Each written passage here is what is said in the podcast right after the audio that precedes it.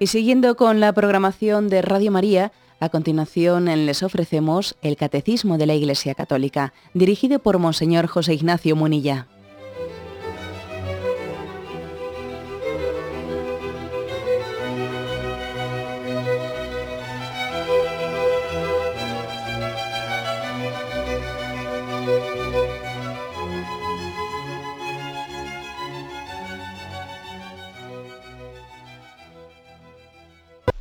Cordial saludo para todos los oyentes de Radio María. Un día más, con la gracia del Señor, proseguimos el comentario del Catecismo de nuestra Madre la Iglesia. Dentro de la parte referida a la explicación sobre el pecado, habíamos explicado ya en un primer apartado la misericordia y el pecado, hoy nos centramos en, la, el segundo apartado, definición del pecado. Este es el título que tiene. ¿eh? Definición del pecado son también tres puntos del 1849 al 1851. Dice el primero de ellos, en 1849. El pecado es una falta contra la razón, la verdad, la conciencia recta. Es faltar al amor verdadero para con Dios y para con el prójimo, a causa de un apego perverso a ciertos bienes hiere la naturaleza del hombre y atenta contra la solidaridad humana. Ha sido definido como una palabra, un acto o un deseo contrarios a la ley eterna. En definición de San Agustín y de Santa Tomás de Aquino. lo primero que eh, yo creo que es importante subrayar de este punto, el 1849, es que comienza a definirse el pecado, fijaros, como una falta contra la razón, contra la verdad, contra la conciencia recta. Esto igual podría llamarnos la atención, que para comenzar a definir el pecado, el catecismo de la Iglesia Católica primeramente lo refiera, eh, lo haya referido a, a la razón, a la razón, a la verdad y no hay hecho una referencia directamente, para entendernos, eh, religiosa, directamente referida a Dios. ¿Por qué digo que esto es importante y por qué el catecismo ha querido hacerlo así? Bueno, mm, por desgracia, yo creo que está bastante extendido, eh, pues en, algunos, eh, en algunas percepciones un poco caricaturizadas de la religión cristiana, o de la propia religión está extendido una, una, pues una imagen caritaria, perdón, que se me escapa y se me traba la lengua, como se dice, ¿no? Se ha hecho una caricatura de como si el pecado fuese algo arbitrario, pues fuese algo pues, que a Dios o a la iglesia se le ha ocurrido. Eh, pues eso, ¿no? Que hay aquí diez mandamientos, se les ha ocurrido, eh, a Moisés se le ocurrió lo de los diez mandamientos. ¿Se le podrían haber ocurrido 14? ¿Se le podrían haber ocurrido 8? Pues mira, se le ocurrieron 10. Luego viene la iglesia, ¿no? ponen los cinco mandamientos de la Santa Madre Iglesia. Bueno, se le podrían haber ocurrido 4, se le podrían haber ocurrido 7, se le ocurrieron 5. como si fuese algo arbitrario, ¿no? Como si eh, la, la, definición del pecado o el ser del pecado fuese una decisión arbitraria de alguien que se le ha ocurrido legislar. Y ha legislado esto, pero podría haber legislado lo contrario. ¿Eh? por poner un ejemplo. A ver, robar está prohibido, pues porque Dios consideró que robar está prohibido, ¿no? Podría haber considerado lo contrario. Podría haber puesto una ley que, que dijese, roba todo lo que puedas. Igual que dice, amarás a Dios sobre todas las cosas, podría haber dicho, tú roba todo lo que puedas. Podría haber dicho eso. ¿Eso sería posible? Evidentemente no. Porque es que la voluntad de Dios no es arbitraria, sino que es conforme a razón. A diferencia, por ejemplo, de lo que pasa en otras cosas, es decir, en la, pues, en la legislación de la circulación, del código de circulación, hemos quedado de acuerdo en que una señal redonda con una, con una barra horizontal en medio signifique prohibido el paso y una señal, pues con una flecha, en un sentido es pues, paso obligatorio. Y podríamos haber decidido lo contrario. Podríamos, haber decidido que lo que ahora es una señal para decir prohibido significase pasa para adelante y al contrario, podríamos haber puesto esta, esta, calle que ahora es prohibido, pues, eh, o, que tiene dirección única, que tuviese dirección doble. Y podríamos haber puesto que, que en vez de ser para arriba fuese para abajo. Y podríamos haber puesto que si rojo significa apararse, rojo significaría adelante y que verde significaría alto en vez de libre. Claro, hay muchas cuestiones, pues como he puesto el código de circulación, que podíamos que son arbitrarias, son arbitrarias, podían haber sido de otra forma. Ahora la pregunta es, ¿y eso con respecto a la ley de Dios es igual? ¿Es lo mismo? Pues evidentemente no. La respuesta es que no. La respuesta es que no, porque es que el pecado no solamente, o sea, no, no atenta contra una voluntad arbitraria ni de Dios ni de la Iglesia, no. El pecado atenta contra la razón. Y lo que Dios nos ha mostrado e incluso ha legislado en la ley, la ley divina, como bueno, como malo, no podía haber sido al revés. Es así porque es que es conforme a su propio ser. Si robar es malo no es porque Dios lo haya decidido. No, es porque en sí mismo es malo. Y no es Dios el que lo haya hecho malo al decidirlo. No, no, es que nos lo ha recordado porque era así. Es en sí mismo malo. Esto es muy importante. Esto es muy, muy importante. Muchas personas se piensan que algo es malo porque está prohibido. ¿Eh? Pues por ejemplo, el adulterio, la fornicación es malo porque está prohibido, es que la iglesia lo considera pecado. Esto me lo prohíbe mi religión.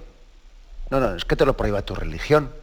Es que es malo en sí mismo, atenta contra la verdad del amor. ¿Mm? O sea, no es que sea malo porque esté prohibido, es que está prohibido porque es malo, que es distinto. Y es que eso cambia mucho las cosas, porque solamente quien entiende esto puede llegar a percibir que el pecado preserva la verdad. es decir, claro, decir que algo es pecado es preservar la verdad. De lo contrario es, claro, es, pensar que es algo arbitrario. Esto es básico, ¿eh? o sea, desenmascarar esa caricatura que está tan extendida, ¿no? Pues pensando que esos mandamientos son una especie de prohibiciones arbitrarias, que si por parte de la Iglesia, etc. No. Cuando la Iglesia eh, defiende, por ejemplo, un principio, por ejemplo, el del respeto a la vida desde el momento de la concepción hasta el momento de la muerte natural, ¿no? Cuando la Iglesia defiende ese principio, no es que la Iglesia diga, el aborto es malo porque, porque está prohibido por, por los mandamientos. No, no, es que es al revés. Nosotros decimos, no, eh, el quinto mandamiento prohíbe matar porque eso va en contra de la dignidad del hombre, que es distinto. Entonces hay personas que te dicen, no, es que claro, aquí vienen los cristianos y nos quieren imponer su moral, su moral católica. Pretenden que nosotros consideremos como delito lo que ellos consideran como pecado. ¿Es que usted se piensa acaso que yo entiendo por pecado una, pues, un concepto arbitrario, ¿no? ¿O es que usted no se da cuenta que, nosotros por, por, pecado entendemos todo aquello que es contrario a la razón misma, a la verdad misma, al bien mismo del hombre? Claro, es que esto es, que esto es fundamental, ¿no?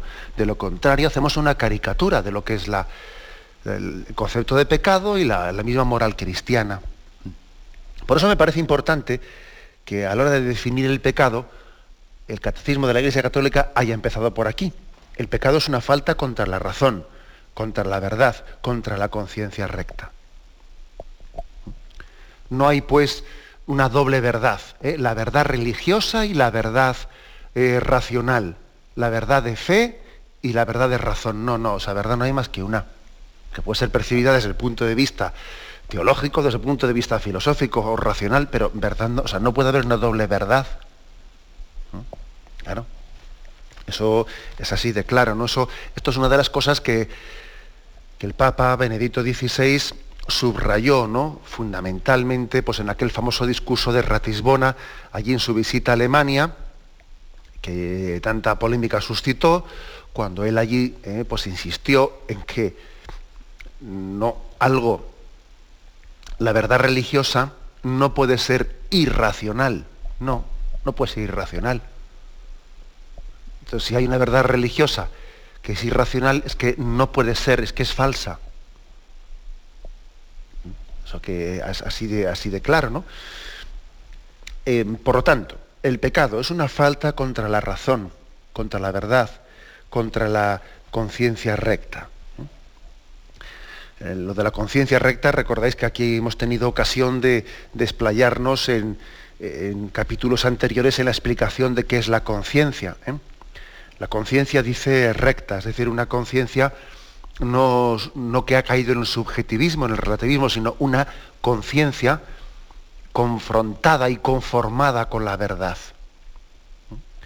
Una conciencia que no es el cajón de, un cajón desastre de subjetivismos, ¿no? sino una conciencia que lo que hace es aplicar ¿no?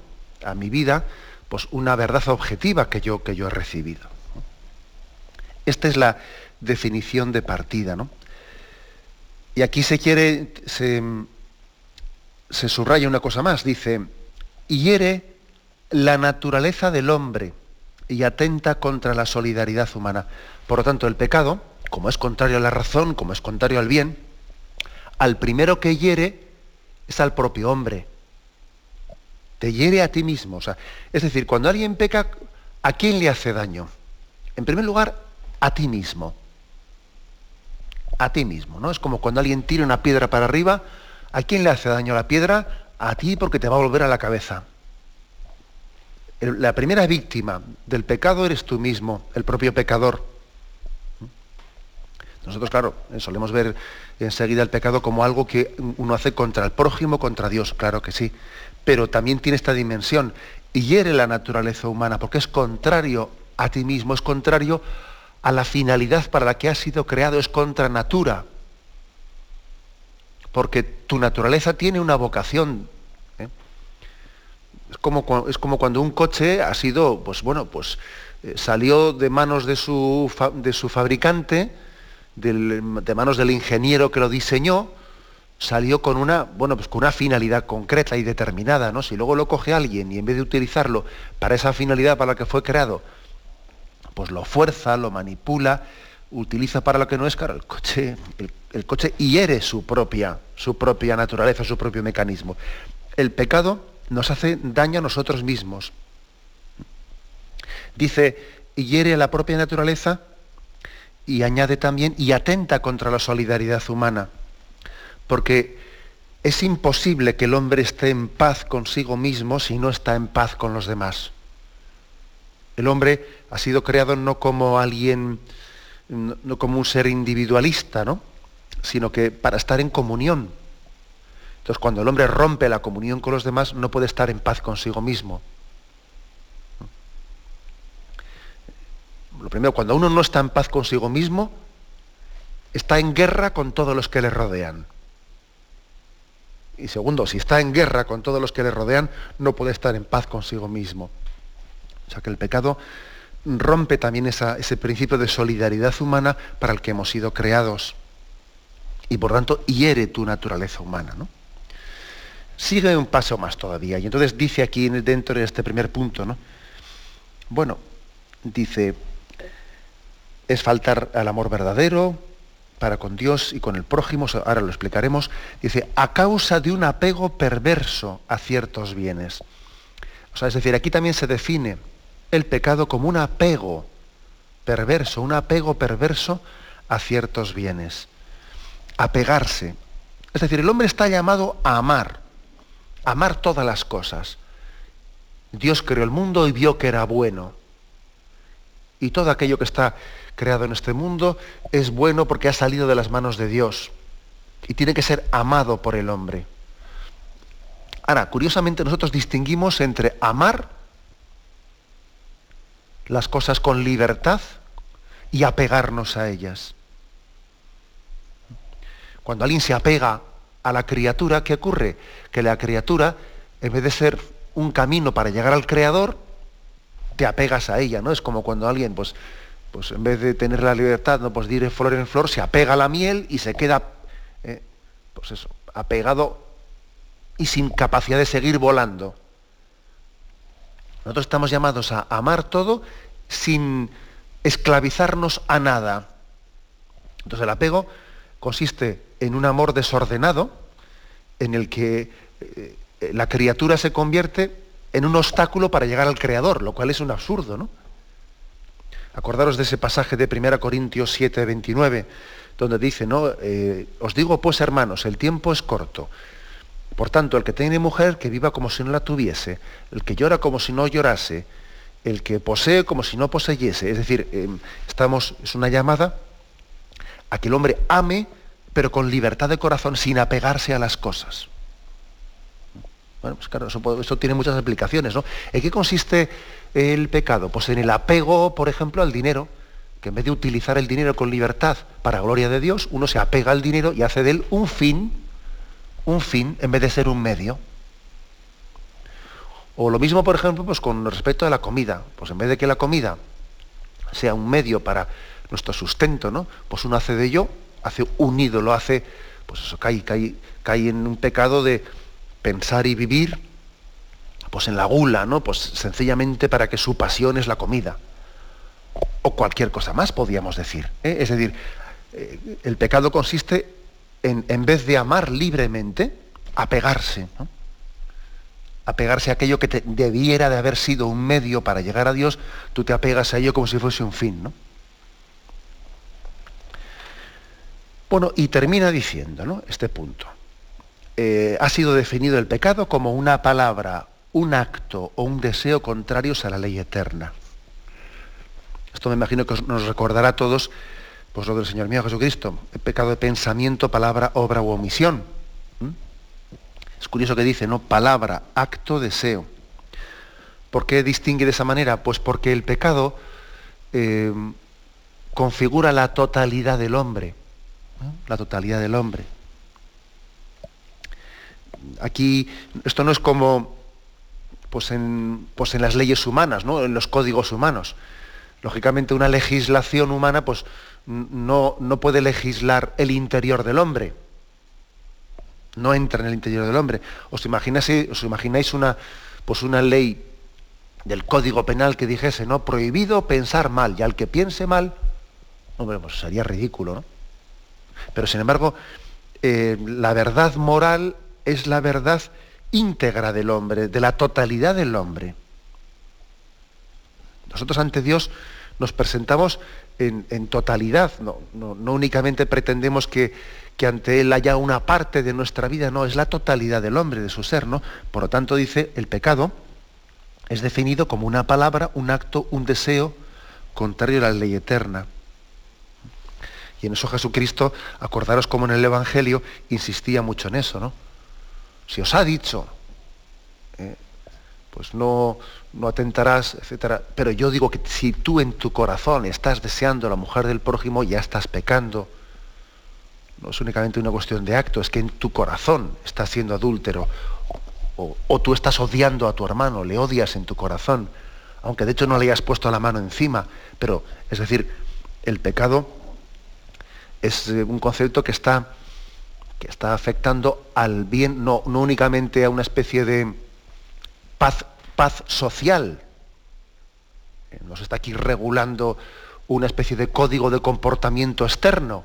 No, se está hablando de lo que es la integridad del bien del hombre, lo cual conlleva pues, sus pensamientos internos, sus actos, sus palabras, la, vida entera, porque somos porque ante Dios, ante Dios somos transparentes, ¿eh? ante Dios somos, eh, pues, somos sencillamente pues, pues, pues una unidad indivisible. En ese sentido se insiste en una palabra, un acto, un deseo. Contrarios dice a la ley eterna.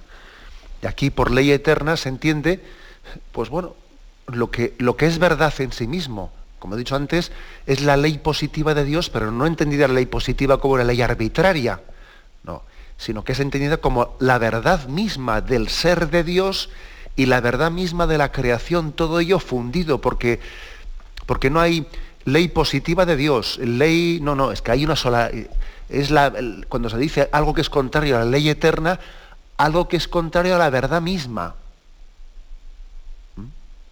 no a una decisión de Dios, no, no, al ser mismo de Dios, a la verdad misma de las cosas. A eso se refiere ¿no? cuando se dice que el pecado es contrario eh, a la ley eterna. Bien, pues como veis es un primer punto, el 1849, que aclara ¿no? pues una serie de conceptos que yo creo que son como punto de partida pues muy importantes. ¿eh? Tenemos un momento de reflexión y vamos a continuar enseguida.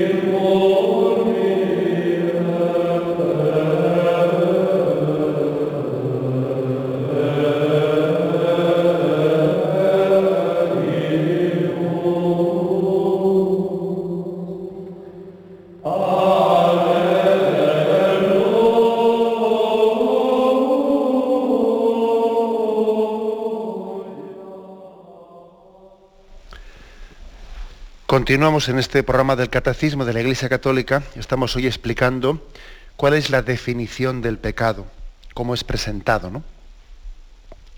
por este Catecismo de la Iglesia Católica. Pasamos al punto 1850.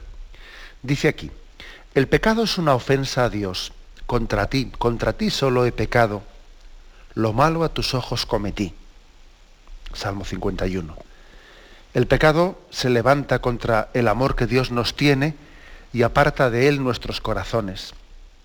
Como el primer pecado es una desobediencia, una rebelión contra Dios y por el deseo de hacerse como dioses, pretendiendo conocer y determinar el bien y el mal. El pecado es así, amor de sí mismo hasta el desprecio de Dios. Por esta exaltación orgullosa de sí, el pecado es diametralmente opuesto a la obediencia de Jesús, que realiza la salvación. Bueno, pues aquí si, si el punto anterior ha insistido ¿no? en presentar el pecado como una falta contra la razón, contra la verdad, en este otro punto, en el 1850, se pone especialmente el, énfasis en la explicación del pecado como desobediencia a Dios. O sea, es la, digamos, la explicación directamente religiosa ¿no? de la definición del pecado que es totalmente necesaria, porque si nos quedamos con lo anterior, pues nos falta un conocimiento más personal. ¿eh? en el pecado no solamente hay un rechazo de, la, de una verdad, digamos un poco racional, es que hay un rechazo de una persona, detrás de esa verdad se esconde una persona, o tres personas divinas, mejor dicho. Claro, esto únicamente, esta perspectiva nos la da la fe, ¿no? Y por eso es tan importante recurrir a la Sagrada Escritura, pues para poder encontrar toda la dimensión de lo, que, es el pecado. Lo primero es que uno allí descubre que el hombre ha sido creado a imagen y semejanza de Dios. Que el hombre ha sido creado para vivir en la intimidad de Dios. Hay una vocación concreta en la que hemos sido creados. Creados para amar a Dios, creados para vivir en la intimidad de Dios en el cielo para siempre. Entonces, claro, desde este punto de partida os imagináis pues lo que es eh, la gravedad de lo que es el pecado, claro. El pecado es el rechazo de esa vocación de Dios, es el rechazo del amor de Dios. Si Dios ama al hombre, el pecado, la esencia del pecado consiste en que el amor de Dios no es amado, no es correspondido, es despreciado, es rechazado. La esencia del pecado es que el amor no es amado. Esa es la lectura religiosa ¿no? que hacemos de, la definición del pecado, la lectura teológica. El amor no es amado. Por eso, pues, eh, esas imágenes ¿no? que se nos han expresado, especialmente a través de la devoción del corazón de Jesús, la imagen del corazón de Jesús, pues con una, o del corazón inmaculado de María, ¿no? Rodeado de una corona de espinas que están clavadas en ese corazón de Jesús. Eso no es una imagen infantil, como algunos podrían pensar. Es una imagen muy gráfica, muy pedagógica, para entender que el pecado del hombre es un desprecio del amor de Dios. Que Dios te quiere y que tu pecado consiste bueno, pues en, despreciar, ¿eh? en no hacer aprecio de ese amor tan grande que Dios te tiene la imagen del corazón de Jesús clavado por nuestras espinas y cuando de pequeñitos nos decían, no, mira, tus pecados son como una espina que le clavas al corazón de Jesús, eso, eso eh, tengamos mucho cuidado a veces de definirlo como infantilismo ni nada, porque, porque no habrá otra imagen ¿eh? que sea más apropiada, ¿no? o como otras imágenes que utiliza la Sagrada Escritura. Por ejemplo, en la Sagrada Escritura se explica especialmente el amor de Dios con tres imágenes. Dios nos ama con amor de amistad. Dios nos ama con amor nupcial, con amor esponsal, ¿no? Dios nos ama con amor filial. Pues para acordaros, por ejemplo, ese pasaje de Juan 15, 13, 15, ¿no? A vosotros no os llamo siervos, a vosotros os llamo amigos, porque el siervo no conoce, ¿no? Lo que, o sea, el, amo no tiene intimidades con su siervo, pero a un amigo uno se lo cuenta todo. Yo a vosotros os llamo amigos porque todo lo que el Padre me ha transmitido, yo os lo he comunicado a vosotros. O sea, Jesús tiene con nosotros un amor de amistad. Por eso el pecado es una amistad traicionada. ¿Qué es el pecado? Una amistad traicionada Ahí tienes el caso de Judas. Pero eres tú, mi amigo, mi confidente, en quien yo había puesto mi confianza. Eres tú el que me traicionas. Luego, eh, pues una imagen muy bíblica y muy gráfica eh, para entender qué es el pecado. El pecado es una amistad con Dios traicionada. Dios había puesto su confianza en nosotros y nosotros le traicionamos. Hay también otras imágenes que, subrayan mucho que Dios nos quiere con amor esponsal, ¿no? Como el esposo ama a su esposa. Acordaros, por ejemplo, del Cantar de los Cantares, capítulo segundo, cómo allí habla que Dios corteja a su esposa. Dios nos corteja. Yo te llevaré al desierto eh, y Él nos enamorará. Dios enamora nuestra alma, ¿no? Bueno, pues, ¿qué es el pecado? El pecado es un amor infiel de una esposa a su esposo nosotros esposa, ¿no? Esposa del Señor, somos infieles a Él y ahí está el caso del profeta Oseas. Profeta Oseas que él había sufrido la infidelidad de su mujer y por lo tanto le pareció a Yahvé que era el profeta oportuno para proclamar delante del pueblo cómo a Dios le duele el pecado de los hombres. Si a ti te duele el pecado de tu mujer que te es infiel y te humilla, así me, así me duele a mí el pecado de este pueblo, que yo le he amado como un esposo ama a su esposa, y me es infiel y se entrega a las criaturas olvidándose de su esposo. ¿no? O sea que eh, Dios nos quiere con amor esponsal y nuestro pecado es una infidelidad a ese amor esponsal. La tercera imagen, Dios nos quiere con amor filial, como un padre, como una madre quiere y ama a su hijo. ¿Es que puede una madre olvidarse del hijo de sus entrañas? Eh, dice en Isaías 49, 14. ¿Es que puede una madre hacer tal cosa? Pues aunque eso ocurriese, yo no me olvidaré de ti. Dios nos quiere con ese amor paterno-filial o materno-filial. Y entonces, ¿en qué consiste el pecado? El pecado consiste en la rebelión del hijo frente al padre y a la madre. Es la historia del hijo pródigo de quien no se deja querer por su padre, de quien piensa que él va a ser más feliz sin padre y sin madre.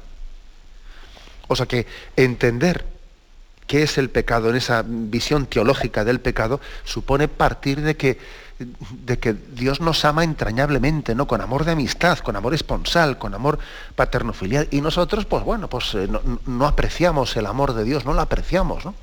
El amor no es amado. Sabemos muy bien, pues eso, que tenemos mucha experiencia en la vida de que, de que muchas veces no apreciamos los tesoros que tenemos, ¿no? Y no nos dejamos querer, no nos dejamos amar, ¿no? Ese es el drama del pecado.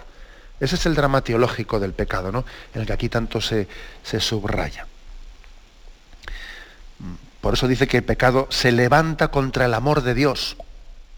Se levanta contra el amor de Dios. Es una desobediencia, rebelión contra Dios, pretender hacerse como dioses. ¿eh? Insiste aquí en, Génesis 3.5, como el hombre pensó, ¿eh? pensó que él sin Dios iba a ser más feliz. Como diciendo, sí, claro, Dios me quiere mucho, pero me ata mucho. Claro, porque cuando, cuando tú entras en una relación de amor, esa relación de amor te ata. Ah, claro que te atan. Eso también ocurre en los matrimonios, ¿no? Hay personas que son infieles en su matrimonio, pues porque les parece que les ata mucho ser fieles a su mujer. Y entonces son, como son un poco cabra montesa, pues se piensan que van a ser más felices sin esa atadura. Y es ahí donde son totalmente engañados, claro. O hay personas que, pues que, bueno, son infieles, ¿no? rompen con su, con su amistad porque les parece que ser amigo de alguien es atarse mucho a él y entonces pues prefieren no atarse a nadie y traicionan esa amistad de su amigo. Claro, sí, ah, por supuesto que toda amistad, también consiste en una, o sea, te, te ata, pero es que es una atadura, una atadura de bien. Hay que atarse al bien, no hay que atarse al mal. Todo amor exige compromiso. Entonces, el, el pecado de Adán y Eva consistió en que ellos pensaban que en ese amor que Dios les tenía en el paraíso, ¿no? Que, Dios les ataba, o sea, que Dios les quitaba libertad, que Dios les, vamos, en ese amor, en ese quiere, quiere, te quiero y, déjate querer, y corresponde también a este amor, pues bueno, pues, pensaban que eso les quitaba libertad y que les impedía, ¿no? Eh, pues su, su, plena, su plenitud, ¿no? Ese fue el gran engaño, ¿no? El gran engaño, pues es lo mismo que la parábola del hijo pródigo. Pues es que el hijo que se marchó de casa pensaba que su padre no le dejaba a él desarrollarse. Y ese fue su gran engaño, ¿no? la soberbia de pensar de que, de que, a mí esa relación de amor que tengo con Dios, bueno, me impide desarrollarme, me impide ser yo mismo. Y entonces uno cae en la tentación soberbia de pensar que por su camino él va a ser más feliz que estando con Dios. Y ahí está lo del ser como dioses. El pretender ser tú, ¿no? El que realice el camino de felicidad. Yo me voy a hacer una felicidad a mi imagen y semejanza, ¿no? Yo me voy a hacer mi camino. Yo voy a determinar el bien y el mal. Yo voy a ser, ¿no? El que cree la verdad en vez de quien la reciba, ¿no? Humildemente. ¿no? Yo voy a crear la verdad. Y voy a hacer una verdad a mi imagen y semejanza. Seréis como Dios es en el pretendiendo conocer y determinar el bien y el mal. Ese es, la gran, eh, ese es el gran engaño, ¿no? El gran engaño de, en vez de entender que mi felicidad eh, consiste en ver mi dignidad, en ser amado por Dios, ¿no? Pretender buscar tu dignidad al margen de ese amor de Dios. Ahí te has perdido como la parábola del hijo pródigo, ahí es donde las fastidia. Frente a ese, ese amor soberbio, que San Agustín lo, define así, ¿no? Amor de sí hasta el desprecio de Dios. Es como el, el engaño del pecado, es poner en competencia, como si fuese contradictorio, el amor a Dios y el amor a uno mismo como si fuese contradictorio, ¿no? No, no, es que este es el engaño. Este es el engañoso de que amor de sí hasta el desprecio de Dios. Es, pero es que si yo para amarme a mí mismo, si el mayor garante de la dignidad del hombre es el amor de Dios, si yo tengo razones para quererme a mí mismo, ¿no? Y para apreciar esta vida, es porque Dios me ha creado y me ha llamado al amor. ¿Quién me ha engañado? ¿Quién me ha engañado, no? De manera que yo haya llegado a pensar que el amor propio es como contrario al amor de Dios. No, si es que eso es una mentira, ¿no? El amor de sí hasta el desprecio de Dios. Sin embargo, nosotros hemos descubierto en Jesucristo que quien se busque a sí mismo se perderá y quien se pierda a sí mismo se encontrará. El auténtico amor, amor a uno mismo, es el olvido de uno mismo por amor a Dios y al prójimo. Es un engaño eso de que si yo, si yo soy fiel a Dios, entonces me olvido de mí mismo y no voy a ser feliz. ¿no? Si me pongo a servir a Dios y a servir al prójimo, entonces ¿dónde quedo yo? ¿Dónde quedo yo? Pero si tu felicidad es esa, si tu felicidad es hacer feliz a Dios y a los demás, eso te hace feliz a ti mismo. ¿Mm? El engaño, pues, ¿no? Eh, ha consistido en contraponer, en hacer contrario, ¿no? Pues el, amor a Dios y la propia estima. Como que si yo tuviese que escaparme de la casa del Padre para empezar a cuidar un poco de mí mismo, ¿no? para ocuparme de mis cosas, para ser feliz. Anda, dame la parte de la herencia que tengo que empezar un poco y hacer mi vida por ahí, que ya va siendo hora que yo sea feliz. Ah, bueno, es que no lo eras hasta ahora o qué. Esta es, la clave. Es decir, el pecado consiste en rechazar el amor de Dios y en, pensar que yo tengo que buscar mi camino al margen de Dios. Es el amor a ti mismo al margen de Dios, incluso en el desprecio del amor de Dios. Una exaltación, dice, orgullosa de ti mismo. Frente a esto, ¿eh? frente a esto está pues eh, la, enseñanza que nos da el Señor. Pero bien, como, nos hemos extendido bastante antes de entrar en este punto, tenemos un momento de reflexión y continuaremos enseguida.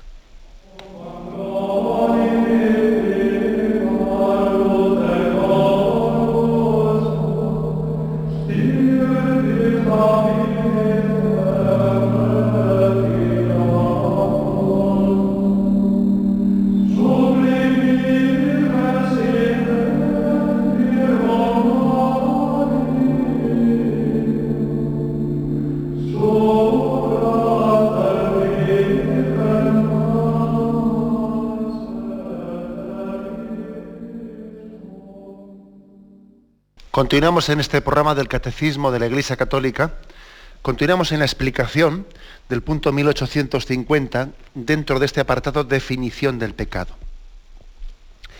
Y después de haber dicho cómo el pecado pues es una, una rebelión soberbia, es una especie de amor de sí, despreciando a Dios, en vez de caer en cuenta eh, que, que nosotros lo que somos, ¿no? Lo que somos es, pues somos fruto del amor de Dios, ¿no? Y que por tanto la propia felicidad consiste en recibir ese amor, ¿no? Y devolver al amor con el amor. Bueno, pues que, la esencia del pecado es una exaltación orgullosa de nosotros mismos, o soberbia, es un pretender vivir tu, vida al margen de, ¿eh? del amor en el que ha sido creado. Bueno, pues nos dice al final de este punto que el pecado ha sido redimido por Jesucristo en un ejemplo de obediencia. Si el pecado es desobediencia, es soberbia, la redención de Jesucristo es, es humildad, es sometimiento, es amor.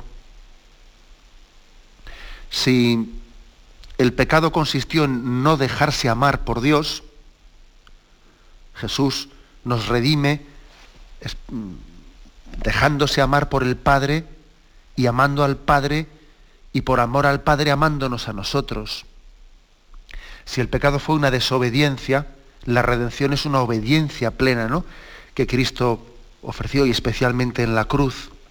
Por eso aquí se nos remite a Filipenses 2, versículos del 6 al 9, y dice, tened entre vosotros los mismos sentimientos de Cristo, el cual, siendo de condición divina, no hizo alarde de su categoría de Dios, sino que se despojó de sí mismo, tomando condición de siervo, haciéndose semejante a los hombres y apareciendo en su porte como hombre.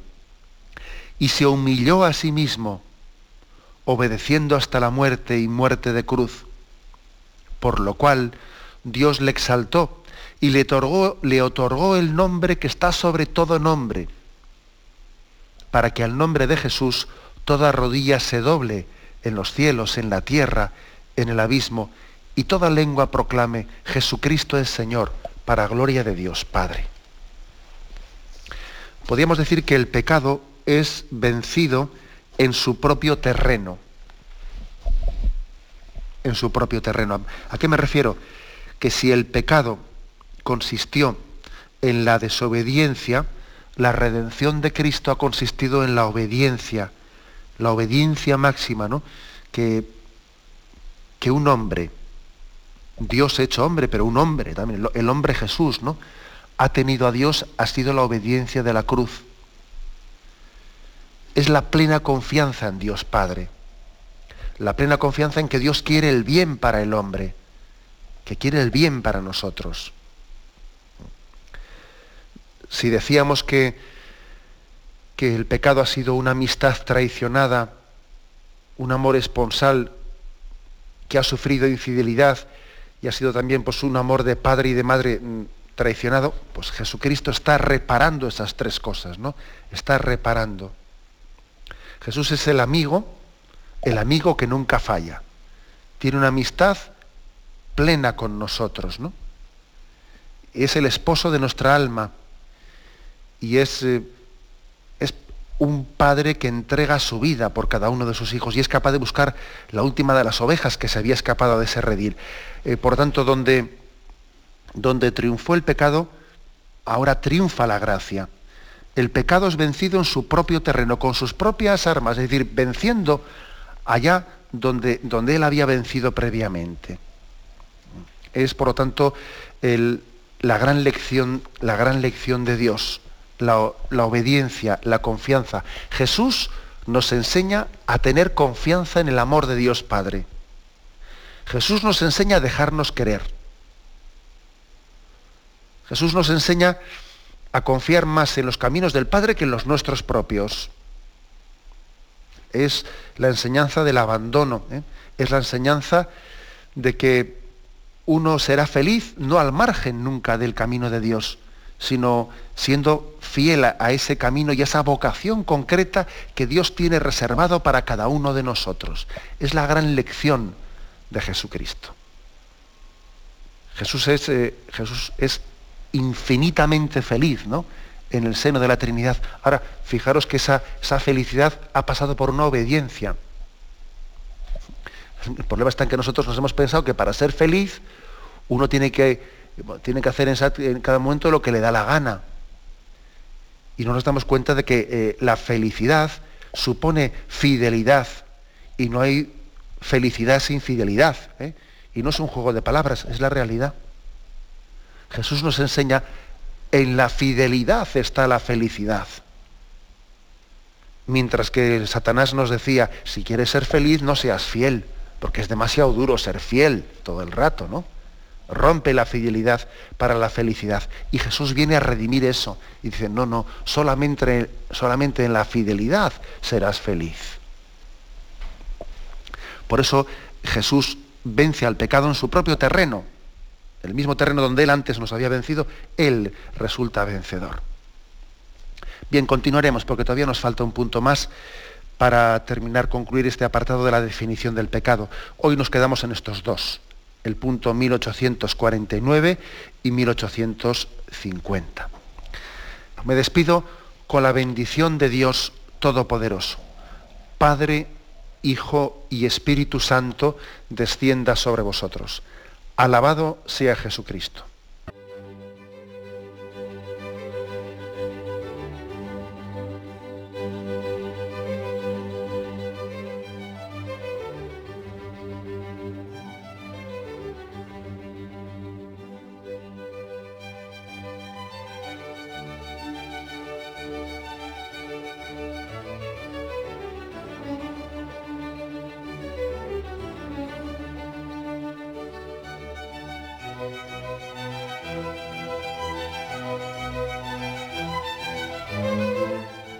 Han podido escuchar en Radio María el Catecismo de la Iglesia Católica, dirigido por Monseñor José Ignacio Munilla.